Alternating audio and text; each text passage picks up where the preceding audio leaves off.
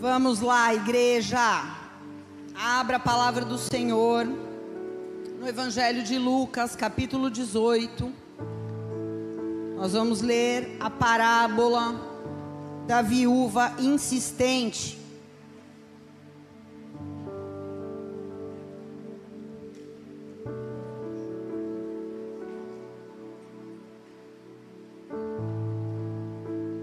Amém? Lucas capítulo 18, versículo 1. Jesus contou a seus discípulos uma parábola para mostrar-lhes que deviam orar sempre. Diga, orar sempre. E nunca desanimar. Diga, nunca desanimar. Ele disse: Havia numa cidade um juiz que não temia a Deus e nem se importava com as pessoas uma viúva daquela cidade vinha até esse juiz com frequência e dizia: Faça-me justiça contra o meu adversário. E por algum tempo, o juiz não lhe deu atenção. Mas no final ele disse a si mesmo: Eu não temo a Deus, nem me importo com as pessoas, mas essa viúva está me irritando. Eu vou fazer justiça logo, pois assim ela deixará de me importunar. Então o Senhor Jesus disse: Aprendam uma lição com o juiz injusto. Por acaso Deus, que é um juiz justo, não fará justiça a seus escolhidos que clamam a Ele dia e noite? Continuará Ele adiar a sua resposta? Eu afirmo, Ele lhes fará justiça e rápido. Mas quando o filho do homem voltar, Quantas pessoas com fé ele encontrará na terra? Até aqui. Deus tem falado muito comigo, muito, muito, muito, sobre o dever de orar sempre e nunca desanimar. Porque eu sei que você, assim como eu, enfrenta circunstâncias na sua vida que parecem não ter solução. Situações que você já tentou de tudo, já fez de tudo e parece que nada resolve.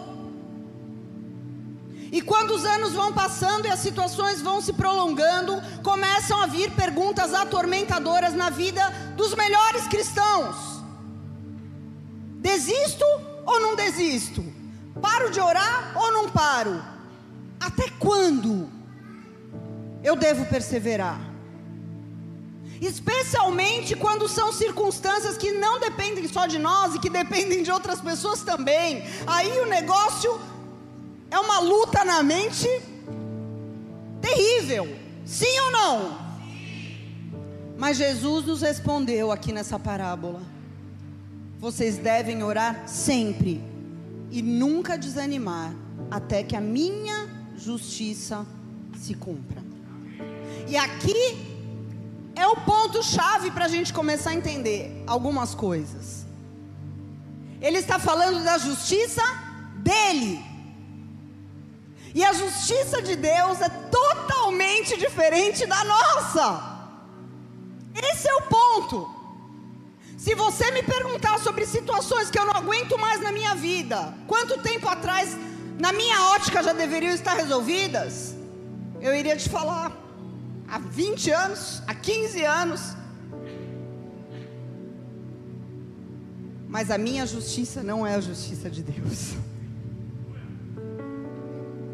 Na maioria das vezes que, segundo a nossa própria avaliação, a gente acha que não dá mais, que não dá mais conta, que demorou demais, que não aguenta mais. A verdade é que enquanto nós estamos esperando e orando, Deus está trabalhando em nós. E isso não significa que Ele não vê ou que Ele se esqueceu de nós. Isaías 49,15 diz: Ainda que uma mãe pudesse se esquecer do seu filho, eu não me esquecerei de você, diz o Senhor. Não tem jeito de Deus esquecer de você, amém? Mas a gente se sente como se tivesse sido esquecido.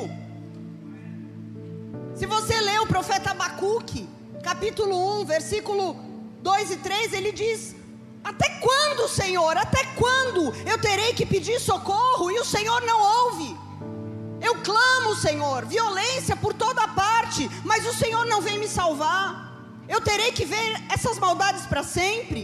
Por que, que eu preciso presenciar tanta opressão? Para todo lugar que eu olho, eu só vejo destruição. Estou cercada de pessoas que discutem o tempo inteiro. Olha aqui, Abacuque, um profeta, dizendo: O Senhor vê tudo isso e está me deixando viver isso. Quantas vezes você já se questionou? Até quando? Quantas vezes? Essa também era uma das principais perguntas de Davi nos seus salmos. Tem vários salmos que ele pergunta, mas eu quero falar do Salmo 6, onde Davi está orando.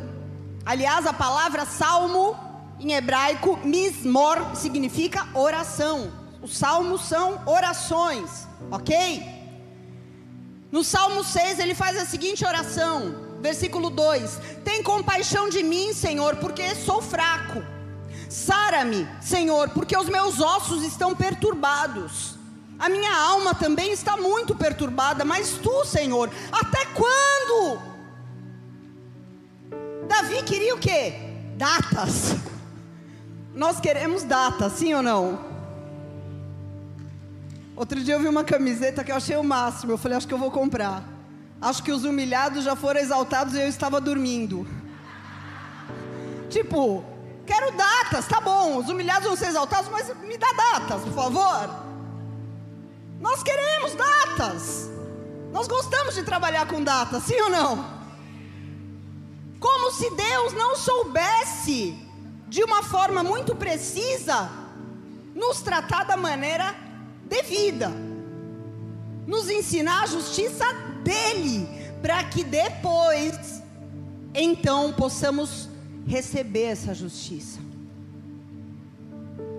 Posso falar? Segundo a nossa própria justiça, um dia é mais do que suficiente para sofrer. Quando Davi escreveu o choro, o choro dura uma noite. A gente sabe que tem choro que dura anos, não é uma noite só não. Mas para nós, uma noite já está ótimo. Já acordo de manhã, já quero outro cenário. Segundo a minha justiça, um dia para eu carregar minha cruz pessoal tá bom demais. Mas quando eu olho para a história do povo de Deus, fica muito claro que não é bem assim. Os hebreus ficaram 430 anos no Egito. José ficou três anos na prisão. Caleb levou 45 anos para ganhar o seu terreninho. Davi foi ungido a rei e só assumiu 13 anos depois. Então, quem sabe o prazo suficiente para nossa humilhação e para nossa exaltação é Deus. Qual é o nosso desafio? O nosso desafio é vencer a nossa impaciência no meio da dor, no meio da luta na mente. É vencer a tentação de querer ficar argumentando com Deus, tentando convencer Deus de que você sabe melhor, de que a sua lógica funciona melhor. E nós vemos também na Bíblia vários exemplos: Jonas tentando debater com Deus, Davi tentando debater com Deus, Jó e muitos outros, mas não funcionou.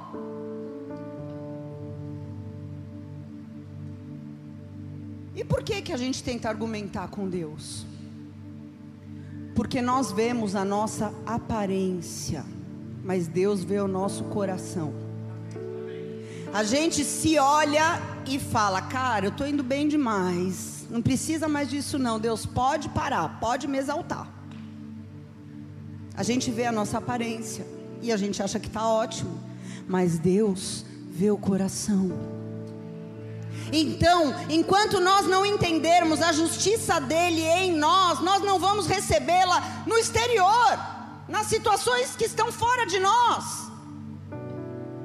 Então ele diz: não pare de orar, nunca desista.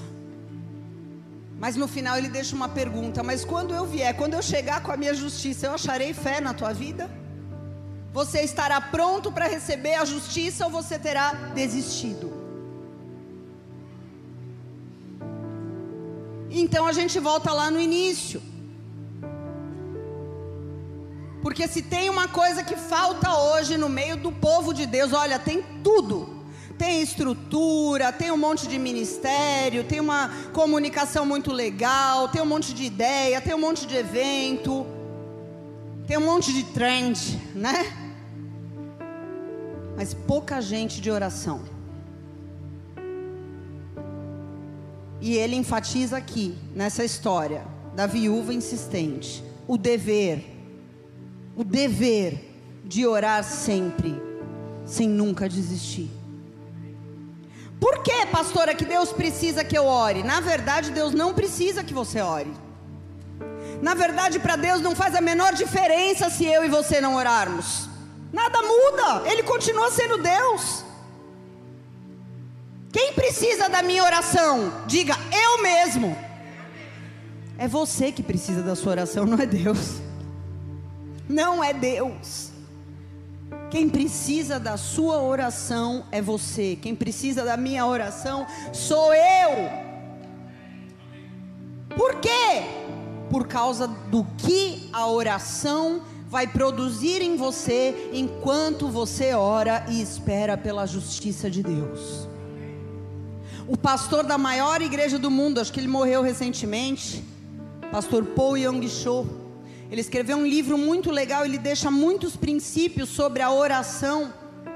Mas ele fala, ele cita cinco benefícios. E eu peguei esses itens, não vou falar, não sei o que está no livro, eu só peguei os subtítulos, tá? Para a gente falar sobre os cinco benefícios que a oração gera em mim, enquanto eu espero pela justiça de Deus. Primeiro benefício, a oração produz fé. Diga, a oração produz fé. E a fé produz poder. Primeira coisa poderosa de saída é você querer orar. Isso já é um milagre. Uma pessoa conseguir parar o seu dia e se colocar diante de Deus, só o fato de você querer já é algo grandioso. Talvez você nunca tenha se dado conta disso, mas já é algo grandioso, porque a maioria dos cristãos não ora. Cristãos professos, né, que se dizem cristãos, a maioria não ora. A maioria é muito bom em pedir oração, em mandar mensagens pedindo oração, em ficar em filas de oração, em buscar um sacerdócio na vida de alguém, mas poucos oram por si mesmos. Poucos. Poucos. Conto nos dedos pessoas de oração que eu conheço. Então, só o fato de você ter o desejo de orar e você se posicionar em algum lugar, seja no quarto, seja no banheiro, seja no, no almoxarifado do lugar que você trabalha e falar: Deus, eu estou aqui porque eu quero orar. Isso já é grandioso. Isso já é um milagre, porque você já está com desejo de manifestar o teu coração perante Deus. E aí a gente precisa orar a palavra de Deus. Isso é muito importante. Porque se a gente quer atrair a justiça de Deus, a gente tem que orar pela vontade de Deus. Amém? Quando Jesus ensinou os seus discípulos a orarem, o que, que ele diz lá no Pai Nosso?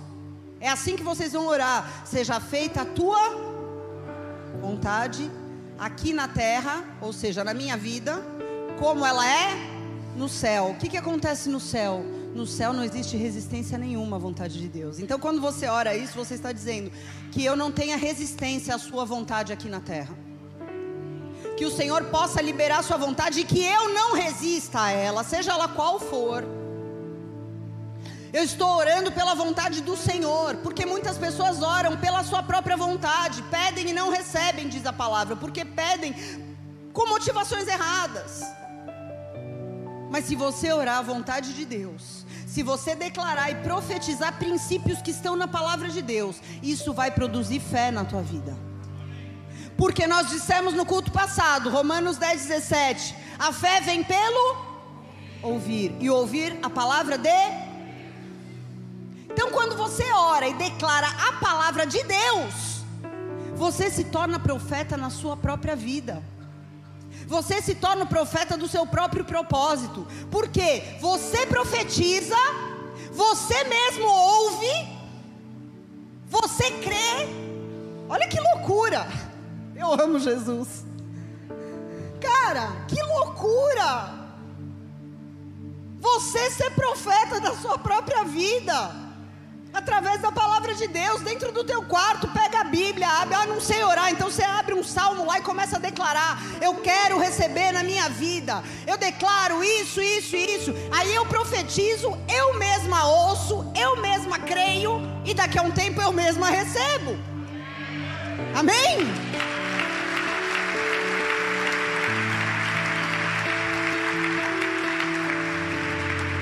Agora, se você não conhece Bíblia, fica mais difícil, sem dúvida. Por isso que você tem que ler, né? O devocional basicamente é o que? Você eu costumo dizer que é bom você pegar um trecho da escritura e ficar a semana inteira naquele mesmo trecho, porque daí você vai ruminando aquilo ali. E orando e procurando aplicações reais e práticas na sua vida. A palavra é a chave. Amém? Ai, pastora, mas eu não sei como fazer. É, não fluo, sabe? É um negócio quadrado. Como você aprendeu a orar? Vou contar para você como eu aprendi a orar. A palavra de Deus. Com um livro da apóstola Valnice Milhomens, que é, acho que é uma Débora da nossa nação, a maior intercessora da nação que se chama Orando a Palavra. Esse livro, ele coloca orações e dá todos os versículos e eu comecei a ler as orações e olhar, conferir na Bíblia e assim eu comecei a entender, ah, ah, é assim que funciona. Então foi como uma cartilha, né? Como é que chamava aquela cartilha na escolinha? Caminho suave. Tipo um caminho suave profético caminho suave do fogo. Aí eu fui entendendo, mas você precisa conhecer a palavra de Deus. Mas eu, eu super indico.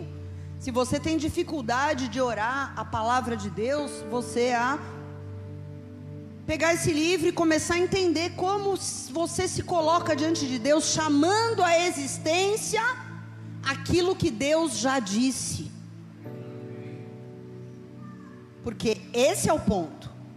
Muitas pessoas acham que orar é você entrar no seu quarto e se lamuriar diante de Deus, é você se lamentar diante de Deus, é você reclamar de tudo, amaldiçoar todos dentro de um quarto. Não é isso. Orar é você levar ao Senhor as suas aflições, é você levar ao Senhor as suas questões e também levar ao Senhor os seus pecados, reconhecendo que existem coisas em você também que precisam mudar. Amém? A maioria das pessoas que estão em situações difíceis, quando oram, só oram com foco na questão. Mas espera aí, e você? A justiça de Deus não tem que ajustar nada em você, tem certeza? Olha a oração de Davi, cara. Davi era o intercessor também, cabuloso. Salmo 25, 17 e 18. Você vai se identificar com isso aqui. Meus problemas só aumentam. Aleluia! Tamo junto. Meus problemas só aumentam. Livra-me de toda a minha angústia. Olha aqui, olha o que ele fala. Atenta para minha dor e para o meu sofrimento e perdoa os meus pecados. Ele apresenta a angústia, ele apresenta a dor, ele apresenta o sofrimento, mas ele fala: Deus, tem pecado aqui, viu? Eu sei que tem. Tem coisa aqui também, vem mudar também. Os problemas estão aumentando fora, mas dentro aqui também o negócio não está bom. Estão entendendo? Olha para minha dor e para o meu sofrimento, Senhor. Mas perdoa os meus pecados. Eu preciso reconhecer. Amém? Então a gente precisa entender que quando a gente leva a Deus a nossa situação mediante a palavra dele, quando você ora e declara a palavra, você está invocando a justiça dele, que ela seja feita sobre você e sobre fala das coisas externas e que ela seja feita em você. Mudança interna. Quando a gente ora a palavra de Deus, a gente está em concordância com o próprio Deus. O que, que é uma oração de concordância? Um fala, o outro diz amém. E se eu estou declarando algo que Deus já falou, estou orando e falando amém em nome de Jesus, eu estou concordando com o Pai que concorda com o Filho, que concorda com o Espírito, e eu sou a quarta pessoa que está concordando ali. Um ótimo exemplo disso é Ezequiel no vale de ossos secos. Imagina, Ezequiel era um profeta. Deus dá uma visão para ele de um vale cheio de ossos, de cadáveres. E Deus diz para ele: Esses ossos são o meu povo, e a esperança deles que, que secou. Uma situação terrível, tragédia. E Deus fala o quê? Agora é contigo, Ezequiel. Profetiza aí, meu. Agora é com você. Profetiza. Amém? Ah, mas Deus não podia. Deus podia, mas Deus falou, filho, agora é com você. Você está vendo a situação. Eu estou te dizendo o que, que é essa situação. É o meu povo que eu amo. O que, que eu faço com isso? Profetiza. Profetiza. Mateus 21, 22. E tudo o que vocês pedirem em oração, crendo, vocês receberão. Olha aqui, ele não diz quando você vai receber, ele diz que se houver fé, você vai receber. Amém? Então, primeira coisa, a oração gera fé e fé produz poder e poder, poder produz milagres. Segunda coisa, oração gera quebrantamento. Diga, oração gera quebrantamento. E quebrantamento atrai a presença de Deus. Deus não responde oração de gente orgulhosa. Sabe por quê? A pessoa orgulhosa, ela já está muito cheia, não tem espaço para receber nada. Ela já está cheia de razão, já está cheia de mágoa, está cheia de ódio, cheia de pirraça. Não tem, está cheia até a tampa, não tem, não tem espaço para Deus derramar. Mas quando alguém se aproxima de Deus na humildade, sabendo a sua limitação, rendido, disposto realmente, Senhor, o que o Senhor me mostrar, eu estou disposto. Não tenho mas. Não sou eu que vou colocar critério e limite. O que o Senhor falar, eu quero fazer. Se você chega rendido, aí, meu irmão, aí onde tem gente humilde, tem movimento, tem anjo subindo e descendo, ali as coisas acontecem, sabe por quê? Olha aqui, Salmo 138, 6 e 7. Mesmo nas alturas, o Senhor cuida dos humildes. Mesmo nas alturas, o Senhor cuida dos humildes, mas Ele mantém distância dos orgulhosos. Ainda que eu esteja cercado de aflições, o Senhor me protegerá da ira dos meus inimigos. Ele estende a mão dele e o poder da sua mão direita me liberta. Aleluia!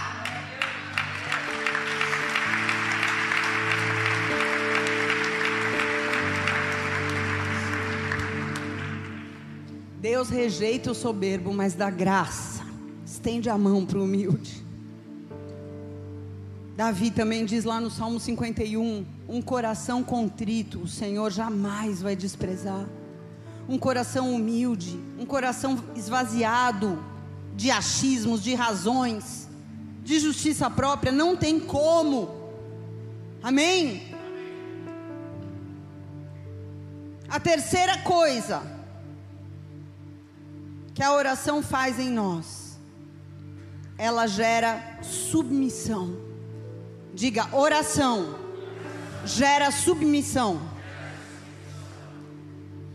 Você se submeter a Deus significa que você está abrindo mão do seu direito natural. Eu tenho direito de fazer o que eu quiser, mas eu estou abrindo. Eu estou abrindo mão da minha lógica humana, porque Cara, tem situações que se você entrar na lógica humana, você fica transtornado de raiva. Se você entrar no 1 mais 1 é 2, se você entrar na lógica humana, matemática das situações que você enfrenta, não tem como ser espiritual. Então o que, que eu faço? Se submeta a Deus. Abra mão da lógica natural, abra mão da tua própria justiça e renda ao Senhor essa situação para que Ele te ajude, para que Ele te dê cobertura, porque a coisa mais maravilhosa da submissão é que quem responde não é quem está debaixo da submissão, é quem está por cima. A maravilha da submissão é isso, amém? Eu estou debaixo das asas do Senhor. Se vier um inimigo, ele vai meter a asa e eu vou ficar ali, porque eu estou submetida debaixo das suas asas. A submissão é o meio, não é o fim. É o meio pelo qual nós estamos cobertos por Deus até que se cumpra o nosso templo de aflição. A submissão é a nossa cobertura. Amém? A nossa cobertura, é o nosso salvo-conduto. A aflição está acontecendo, mas ninguém vai tocar num fio de cabelo seu, porque você está debaixo da submissão, você está debaixo das minhas asas, e você está seguro aqui até que a tempestade passe. Estão comigo?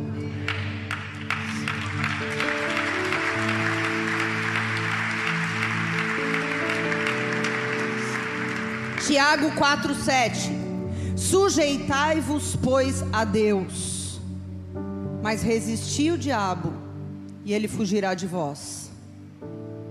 Todo mundo entende super bem a parte B desse versículo, né? É fácil entender que eu tenho que resistir o diabo. Mas só resistir o diabo não adianta, você tem que submeter a Deus primeiro. Submissão parcial não é submissão. Amém. Todo mundo, todo ser humano luta contra a vontade de se vingar, contra a vontade de xingar, contra a vontade de abandonar, contra a vontade de falar daqui que eu faço. Sai, Deus, deixa que eu resolvo. Sim ou não? E a tentação faz parte do processo, mas a gente precisa entender uma coisa com muita clareza. Pensa na tua vida como um navio, ok? Um navio tem um leme. Esse leme não aceita quatro mãos dirigindo. Se você botar as suas, Deus tira dele. Se você tirar a sua, Deus põe a dele. O leme da tua vida não aceita quatro mãos. Jesus teve o seu momento de querer ali no meio daquela opressão infernal. Falar, Pai, se for possível, me livra dessa situação. Mas rapidamente, em fração de segundos, ele se lembrou: a vontade do Pai é melhor. Eu estou olhando para minha agonia temporária. A vontade do Pai é melhor. A nossa vontade tem visão curta. A nossa vontade só enxerga até aqui. A nossa vontade só busca resultado de alívio imediato. Presta atenção. Meu Deus, você vai se ver livre da dor naquele momento, imediatamente vai. Mas qual vai ser o impacto disso no teu destino profético? Quero me ver livre disso agora. Visão curta, resultado imediato. É um direito seu. Mas a vontade de Deus não é como a nossa. A visão de Deus é de longo alcance. A visão de Deus é sobre resultados eternos. A visão de Deus alcança muita gente além da sua vida com a sua decisão. Alcança teus filhos, alcança teus pais, alcança teus colegas, alcança teus amigos, alcança teus vizinhos. Só que você não consegue pensar assim na hora da opressão. Você só pensa, eu quero me ver livre dessa situação. Dane-se o mundo! Mas como é maravilhoso você saber esperar em Deus e não desistir. Eu tive uma experiência muito forte, alguns bons anos atrás, naquela época que eu estava fazendo tratamento de câncer. E além do câncer, né? Porque eu descobri naquela situação realmente que Satanás não tira férias. A gente pensa, ah, eu estou doente, agora eu posso me dar ao direito de ficar mais relax. E contrário, viu? Quando você está na pressão, aí que você tem que dobrar a tua oração, dobrar teu jejum, dobrar teu tempo de devocional, porque ele está buscando uma oportunidade. E eu estava ali fraca, passando mal por causa da quimioterapia, e houve uma situação mentirosa ao meu respeito. E a pessoa não me perguntou, me julgou e começou a falar mal de mim para outras pessoas. E eu fiquei quieta. Falei, meu, não vou responder. Eu sei que eu não fiz. Eu não fiz nada disso. Eu não vou falar nada. E aí eu me surpreendo com uma pessoa que eu nunca, meu, nunca tinha falado com a pessoa na vida, mas eu tinha uma vez atendido um familiar dessa pessoa, e essa pessoa foi, perdoou a família, restaurou o casamento. Eu sei que essa pessoa que eu nunca vi na minha vida estava ali quando eu cheguei, falando como a minha vida tinha abençoado aquela pessoa para aquele que estava me difamando. E eu vi aquela pessoa com o semblante caindo, derretendo. Aí eu, o que está acontecendo aqui? Não, eu estou contando aqui para essa pessoa como foi bênção, como vi Deus usando a sua vida e tal, e tal, e tal. E daí eu vi e falei, mas o que, que aconteceu que você está assim? Ah, é porque eu estava chateado por causa disso, disso, disso. Eu falei, mas isso nunca aconteceu.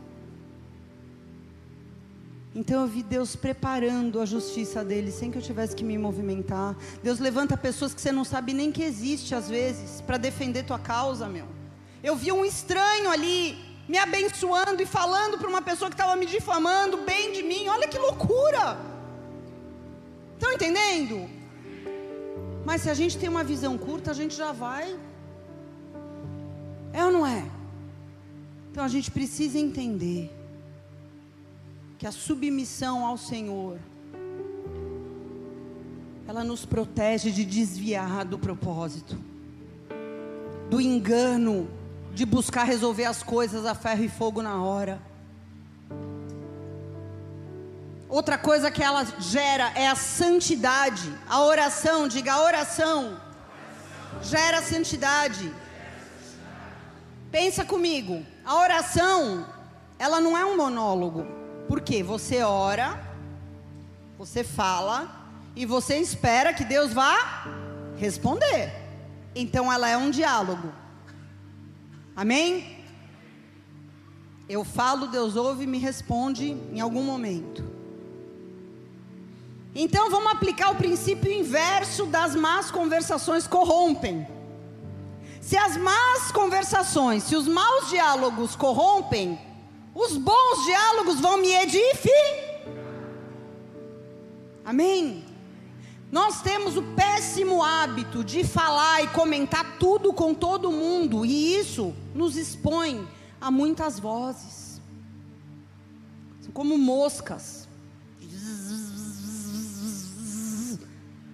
Por quê? Porque eu me expus no lugar errado com a pessoa errada. O primeiro lugar onde eu deveria levar as minhas questões seria aos pés de Deus, aos ouvidos de Deus. E isso me pouparia de contaminações, me resguardaria de maus conselhos. E é interessante porque muitas vezes as pessoas vêm trazer questões para nós. Ah, o que, que eu devo fazer nessa situação? E a nossa resposta muitas vezes é: ore. E a pessoa se irrita. Eu falo, gente, como é que a pessoa pode se ofender quando eu mando ela orar a Deus? Alguém me explica, por favor? Cara, eu estou orientando você a buscar o teu Pai Celestial. Mas o que a pessoa quer, na verdade, é uma resposta pronta. Ela não quer orar. Ela quer que alguém dê uma resposta pronta para ela, em vez dela ir buscar na fonte. Em vez dela ir buscar na fonte a resposta, na fonte a confirmação, na fonte a paz e na fonte a responsabilidade. Porque quando você pega uma resposta pronta de alguém, você está terceirizando a responsabilidade. Ah, eu fiz porque fulano me aconselhou. Viu Deus? Foi aquela presbítera Karina lá. Ela que falou, viu, Deus? Está entendendo? É mais fácil porque você responsabiliza outros. Você não assume o protagonismo da sua vida com Deus. Como pode ser ruim orar? Eu não sei, eu não entendi. Se alguém descobrir, me explica. Mas o fato é que a oração me leva à presença de um Deus que é santo. E Ele vai me responder conforme a sua santidade. Ele vai me responder conforme a sua sabedoria, conforme a sua pureza. E não tem como isso ser ruim, pelo amor de Deus. Quando Jesus orou pelos discípulos dele, uma das orações mais famosas de Jesus está lá em João 17, 15. O que, que ele orou? Tira eles do mundo, Senhor. Eu vou subir, eu preciso que o Senhor tire eles também, porque aqui está muito complicado, muita opressão. Vamos, tira eles comigo. Ele orou isso? Não peço que os tire do mundo, mas que os protejas do maligno. Eles não são desse mundo, eu também não sou, mas santifica-os na verdade, que é a tua palavra. Ele não orou, Deus, Pai, tira eles do mundo. Não, santifica-os na tua palavra. Para viver aqui nesse mundo tenebroso. E como vai vir essa santificação? Pela palavra. Pela palavra absorvida, pela palavra digerida e pela palavra declarada em oração. Então eu quero te dizer, sim, a oração te santifica. Se você tem dificuldade de se santificar, certamente você é uma pessoa que não ora. Porque a oração abre os nossos olhos. A oração atrai a presença do Espírito Santo que nos convence de todas as coisas. Que nos dá entendimento de coisas que pela lógica natural nós não entendemos. Então a oração nos santifica. E o quinto e último benefício a oração vence inimigos. Diga, a oração vence inimigos. Queridos, nós não somos daqueles que gostam de espiritualizar tudo, tá? Porque muitas coisas que a gente enfrenta é por causa do nosso mau caráter, é por causa dos nossos pecados, das nossas escolhas erradas. Não podemos espiritualizar tudo, mas também não podemos negar que existe o mundo espiritual bombando, inimigos oportunistas que não vão nos deixar em paz. E que o líder desse exército inimigo é o pai da mentira. Ok? Não desconsidere isso, por favor. Considere as coisas sim que são a sua porção, a sua responsabilidade, a sua parte, mas não desconsidere que existe uma guerra no mundo do espírito e que o general do time de lá é o pai da mentira.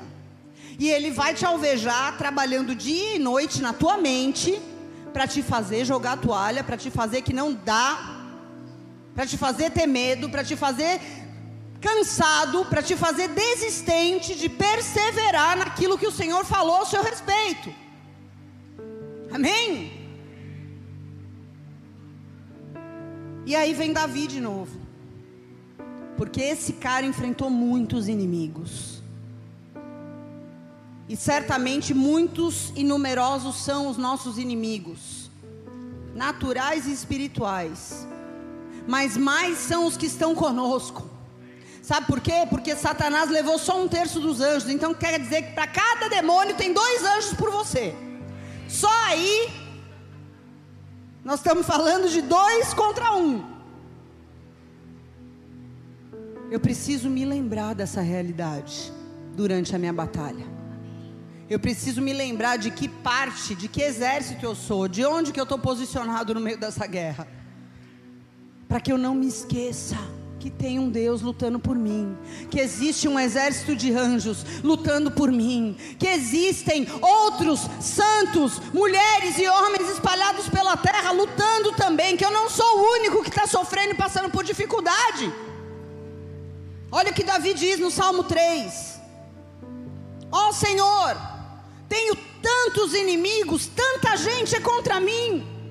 São muitos os que dizem: Deus nunca o livrará. Mas tu, Senhor, tu, Senhor, és um escudo ao meu redor. Tu és a minha glória, tu mantens a minha cabeça erguida. Eu clamei ao Senhor e ele me respondeu do seu santo monte. Eu me deitei e dormi. Deite e durma. Acordei em segurança porque o Senhor me guardava.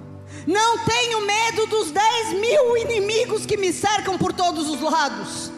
Não temerei, não temerei os dez milhares que me cercam. Levanta-te, Senhor, salva-me, Deus meu. Acerta os meus inimigos no queixo e quebra os dentes dos perversos. De ti vem o livramento. Abençoa o teu povo. Aleluia! De ti vem o livramento. Cuida dos meus inimigos, que eles caiam diante do Senhor. Eu não tenho como resolver essa situação, Senhor. Levanta-te, salva-me. Oh, A oração precisa começar a ser o nosso primeiro recurso e não o último. Antes de você pedir oração para alguém, cara, ora você. Pode pedir oração, mas eu te pergunto: você está orando? Eu vou começar a perguntar isso agora, viu, gente? Para todo mundo que vier me pedir oração, já estou avisando antes para ninguém me lindrar. Eu vou orar, mas eu vou perguntar: você está orando? Você está orando?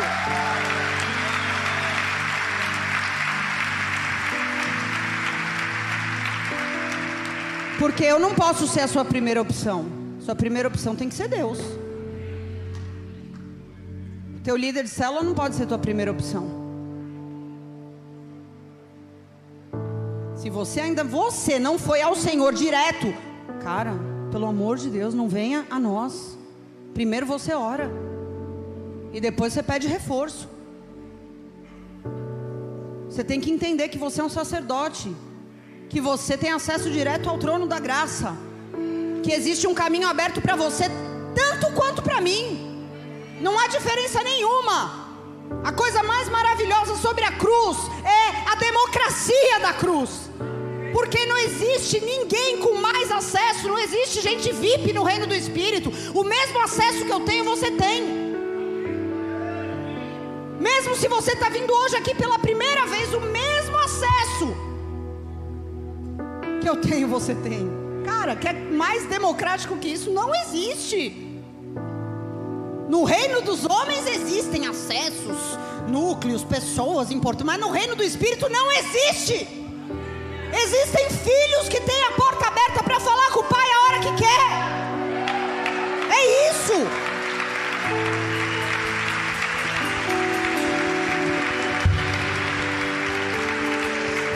Vou falar uma coisa para vocês. A gente precisa voltar a orar. Uma igreja que não ora é uma igreja morta. Um cristão que ora pouco é um cristão fraco. Cristão capenga é cristão que ora pouco. E cristão que não ora é impostor. É impostor. Não tem como eu falar que eu sirvo a um Deus com quem eu não falo que é o meu último recurso e não minha primeira opção. O religioso não ora. Nós precisamos voltar a orar. Orar, orar, orar, orar, sempre, sem desistir, sem nunca desistir, perseverando, e Deus vai fazer justiça no tempo oportuno. Enquanto isso, nós não vamos parar. Nós não vamos parar, nós vamos continuar louvando ao Senhor conforme a justiça dele. Não é sobre a nossa justiça. A nossa justiça, a Bíblia diz, é como um trapo de imundícia. Sabe o que é um trapo de imundícia? Naquela época não havia absorvente para as mulheres no período menstrual. Elas usavam pedacinhos de pano, trapos. E depois que elas usavam, eles falavam: Isso é um trapo de imundícia. A Bíblia diz no livro do profeta Isaías que as nossas justiças são como trapos de imundícia diante do Senhor. A nossa justiça não diz nada. Mas até que a justiça dele se cumpra. Fica de pé no teu lugar. Eu quero declarar aqui. Isaías 64. Isaías 64, versículo 4.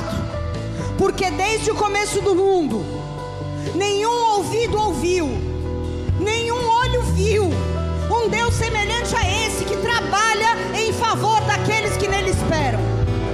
Ele recebe de braços abertos aqueles que praticam a justiça com alegria, aqueles que seguem os seus caminhos. Ele sim fica muito irado quando nós pecamos Os nossos atos de justiça não passam de trapos imundos. Como folhas das árvores, nós murchamos e caímos, os nossos pecados vão nos arrastando como vento, mas ainda assim ninguém invoca o teu nome, ninguém suplica por misericórdia. É por isso que muitas vezes nós sentimos que o Senhor está afastado.